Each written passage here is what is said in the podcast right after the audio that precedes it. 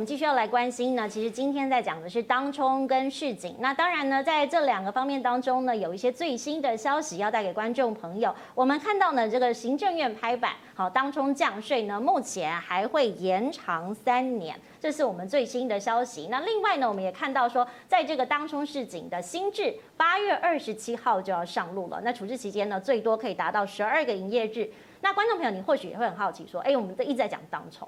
过去呢，呃，也有一些投资人可能还没有真正的进入所谓的当冲市场哈，因为都在岸上看这个划水的人，然后操作航运股等等。我们来看一下所谓的当冲要具备什么条件好了哈。其实在这个现股当冲呢，具备的资格是择一，所以在内容上哈，你开立买卖的账户满三个月，那或是近一年你买卖成交了有超过十笔就可以，或者是说你已经开立了信用交易账户。那另外是，当然我们也有讲到这个专业机构投资人，因为其实有很多操作呢是外资啊、自营商啊、投信三大法人，当然他们就是比较多的资金可以来做他们筹码的操作。那另外就是你要签署所谓的同意书跟预告书，好，我们在上一个部分维泰有跟大家来预告是，哎，大家其实过去呢在这个证券经纪商签订呢。盖瓜承受的这个所谓的授权同意书跟风险预告书，那注意事项有什么呢？是你不可以使用所谓啊一般银行的综合交易账户，哈，这个是。如果你想要做当冲，是特别要有留意的，就是你要具备这几个条件。那当然，其实呃，当冲也有很多的这个不同的冲法，我们也来关注一下哈。根据这个台股 ETF 资料科学的整理呢，其实当冲就是，哎，观众朋友，你可能在这个九点开盘或九点半买进，好，可能大概会是十一点半、十二点卖出，都是。当天冲销的股票，所以叫做当冲嘛，就是当天冲。那交易的原因呢？因为你可能觉得今天已经赚饱了哈，股价有明显的趋势，价差可能达到哎十块二十块，或者是说风险控管于当日，就是哎我今天赚到我就走，明天可能有大跌的压力，或者是近期消息面不太好。或者是小型的价差交易哈，如果说这个有一两块，但是我买个一两百张哈，当然累积起来就相对的可观。而且交易费用我们可以观察到，它是无需自备款的哈，现股的手续费大家要考虑，这成本是百分之一点四二五，那借券费百千分之这个零点八哈，那正交税你也看到千分之一点五。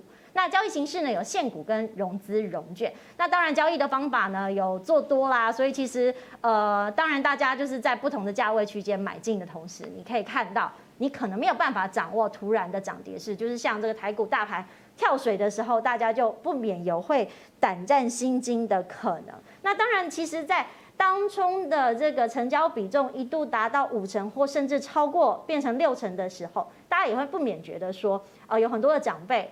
过去可能看基本面的，但现在他进入当冲市场，好像是在赌场一样哈，他就是跟这个大家来对坐。我们是不是请唯泰来看一下？其实，如果说大家在心态上如果没有调整的这个比较健全的时候，真的很有可能会有伤心的可能性。哎，好，其实我我个人经验哦，就是说，其实当冲它的一个心脏要很强，嗯。呃，怎么说呢？其实如果说是做波段的人，你可能久久才会经历一次内心的挣扎，挣扎什么？我也不要卖了。嗯。哦，台积电六百块，我要不要卖了？是。你久久才挣扎一次，对，不对？对。然后什么时候？哦，例如说，哎，台积电五百五十块，要不要买了？对不对？从六百到五百五，啊，这段时间当中，哎，终于等到一个价格，你要不要买？你久久才挣扎一次，可是当中就不是哦。嗯。当中基本上你每一分钟你都在挣扎，我要不要卖了？对。我卖了会不会再上去？嗯，那我再上去，我要不要追回来？或者是我今天跌下来，我要不要买？或跌下来我要不要停损？所以其实我我个人觉得，当中为什么现在是比较多年轻人在做这件事情？因为其实他们的心脏可能比较大颗一点点。对年轻的一辈的人，我觉得就不一定适合去做当冲。那刚才那个字卡我也稍微再看一下，就是其实如果你你整体来看哦，当冲的那个所谓的成那个成本啊，是。千分之一点四二五。嗯，啊，来回嘛，对，是千分之三，嗯，然后交易税，啊，千分之一点五，这样大概就是加他们让加起来，其实我说真的，其实不没有很高，嗯，所以其实如果说你说你说有没有降税这件事情，你说会影响到当冲的成本，说实话，我个人觉得不是那么大的影响。嗯，我不知道那么大。大家比较不会那么在乎这个我觉得不是不是这个问题，我觉得不是这个问题哈。所以当冲其实会不会赚钱，还是在于第一个，你对于这个短线上面进出的技巧手法够不够？嗯。但是我个人觉得，其实当冲最最好的就是说，刚刚你也提到，就是它无本交易啊。对。无本交易是。可是无本交易就很可能会发生一种情况，就是什么？就是他有可能，我就因为五本嘛，我就失心疯买过头。我也曾经干过这种事情。哦，所以现现在还有在冲吗？没有了。我现在比较少，因为我老了。啊，对，年纪的关系，心脏没这么大了。OK，好。我说其实它会容易就发生，就是所谓的一下买太多，这我觉得哎不对，这个就低点就再跌，再买，再跌，再买，这就很容易发生。刚刚提到所说的，就会发生这种所谓的违约交割的事情，因为有时候冲不掉，嗯，冲不掉。OK，好。所以我觉得当中不是一件坏事，但是同时不要要。自己了解自己的一个风险属性。但退一步来看，我想用宏比较宏观的角度去看，我觉得股票市场它是募资的管道啦。嗯，我们分成初级市场跟次级市场。是，次级市场是大家在交易的。可是如果站在企业来讲，一个股票市场其实它是我募资的管道。我就是印股票换钞票嘛，讲简单就是这样。嗯，印股票换钞票，那换的钞票多还是少，取决于这个市场它所带给我的本益比是高还是低。嗯。所以，我个人是比较认为说，第一个，股票市场的活络度其实会有利于本一比的一个反应。好，OK，好，再来。如果就整个架构来看，我是觉得大家会说啊，这个当中比啊，让台北股市变赌场，我倒不这么认为。因为其实就算赌场也有很多的赌法嘛，对不对？嗯嗯。百家乐，嗯，啊，吃饺子老虎，嗯，二十一点啊，不太懂。啊，冰火五重天，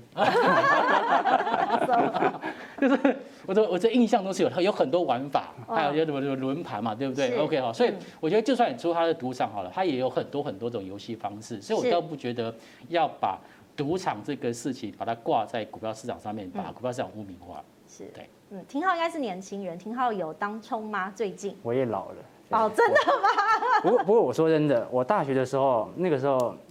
连我的营业员都来特别询问我说，因为我是是这样，台北股市是这样哦，要二十岁的时候哦，才能够完全开自己的证券户。对，没错。十八岁你可以开，但是必须挂在你的父母的名下，但你还是可以自由的来做交易哦。当时我一个月的成交金额是这个成交金额五亿，五亿，五亿。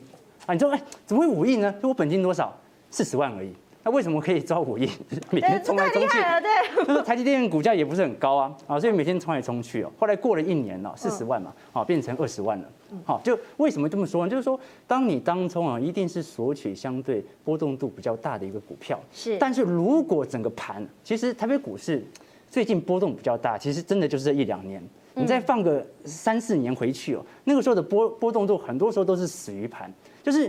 发现你已经进场了，结果突然没波动，对，这个时候你就赔掉手续费了。所以长期下来哦，我那个时候大学的时候就很常去听一些当冲讲座嘛，都免费，因为那时候没什么钱嘛，每天去听，每个周末都去听。是啊，后来因为那些讲座都是免费的，所以我个人就是只要有空就去听。后来我发现免费的最贵，哦，真的都赔掉了啊，所以我现在讲座都有收费，所以都不是骗人的。但是不是重点，我们拉回来看哦，刚才讲到当冲比例很高，它隐含的事情是什么？很多人说这叫过热的讯号，我认为不是，嗯，这叫做散户居高思维的信号。就是你要这样想哦，如果所有的散户都选择在这个时间点做存股的话，那么崩盘真的不远了。现在所有的散户都来这边当中，代表什么啊？当天获利，当天了结嘛，对，就代表着他已经把整个成本的风险控制在今天了。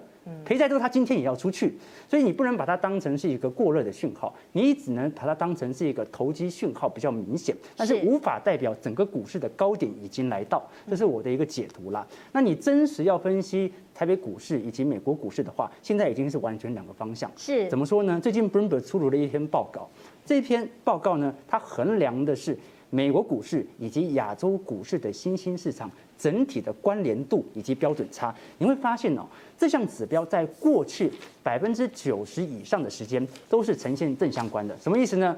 美股涨，亚股很自然就会涨。对，啊，美股跌，亚股很自然就会跌嘛，亚麻跌嘛，对不对？好，那但是不是重点，重点是哦，当现在你看到哦，目前的一个乖离哦，已经来到负值，什么意思啊？就是美国股市跟亚洲股市已经正式的脱钩。也就是说，当美元开始进行大幅度的回流的时候，这个时候台北股市的基本面即使再好，跟美股已经完全断裂了，因为外资在美元回流的体系以下，它被迫要从新兴市场大举的撤回资金，是，所以要要成两个部分来看。那现在当中比高哦，还是很勉强的撑住目前的一个成交量，但是如果美元回流的速度越快，其实越不利于台北股市现在的一个健康程度，这是我最直接的观察啦。嗯，那如果说其实我要接续廷浩的这个内容哈，因为过去我们都假设我们在播报新闻好了哈，我们每次都是在看美股跌，大家心里的预期就是隔天台股就会跌。好，那如果美股大涨的话啊，那就看看那个什么 S M P 啊、纳斯达克，如果纳斯达克特别好，大家就觉得说哇，今天电子股一定会有表现。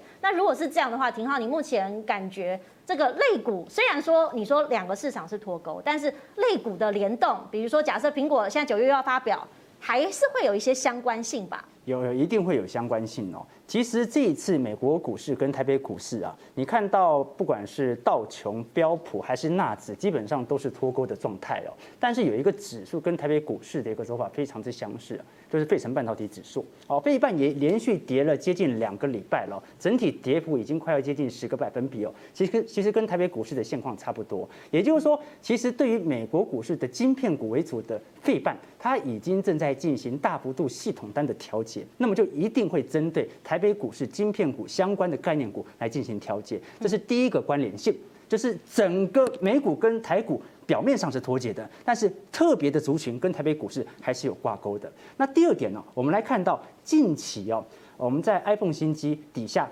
这个第四季整体消费旺季，圣诞季的一些拉货潮会慢慢的涌现，这是值得注意一点的。但是哦，如果整个大盘的方向无法改变的话，其实再多的利多财报也无事于补啊。之前 IC 设计商有每一个财报都亮眼的不得了，台北股市还不是照跌，是不是利多进出没有人知道。但是我反而觉得现在市场上，尤其外资的买卖潮，你看过去几天有一个族群外资一直在买，一直在买，什么族群？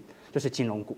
哦，那金融股为什么在这个时机点之所以外资大幅的买超呢？第一个是外资啊，去年呐做了两次大幅度的调节啊，嗯，这两次大幅度的调节导致外资对于金融股的持股的比重大幅的下调，所以现在它开始进行一些回补了。嗯，你可以看到哦。这刚红色的线呐、啊，是金融指数的一个走势，蓝色线是加权指数。那你看到本波的牛市啊，也就是三月份的低点开始反弹的时候，金融股跟加权指数其实是一起上来的。是，但是你看到在七月到十一月这段时间呢、啊，金融股突然呈现明显的下弯，而加权指数是持续的向上。这是什么原因呢？就是当时因为啊，整体低利率的一个利差的一个缩减，导致外资必须被迫找寻一些权值比较大、流动性比较好的股票进行调节。那么首当其冲的，就是金融股，因为利差变小了嘛，赚到的获利一定变小。那第二波的卖超很明显，你看到是从去年的十一月到今年的一月份，台北股市拉了一波小牛啊。那个时候的小牛是由台积电来带动，全值股进行拉涨的。那一段时间，金融股啊是维持一个平盘震荡。为什么会这样呢？这很明显就是当时国内政策面的因素啊。杨金龙那个时候说要进行打炒房，进行房贷成数的限缩。你看现在低利率时代。银行手头的资金一堆啊，你不让我把资金贷出去，你还限缩房贷成数，那怎么办呢？我的获利被迫要调降，投资市场评价就调降了。那随着今年房市逐渐的回温啊，金融股你看到今年的涨幅就比较明显了，加上一些人寿部门比较大的金融股的一次性的获利了结哦，金融股整体的涨幅就开始往后追了。那随着现在的时间点往后推。升息的可能性是远远保持持续低利率的可能性吧？嗯，升息代表的就是利差持续的扩大，所以你看到外外资哦，其实对于台北股市整体新兴市场的资金正在回流，但它对于金融股其实是有一点注意的。加上什么？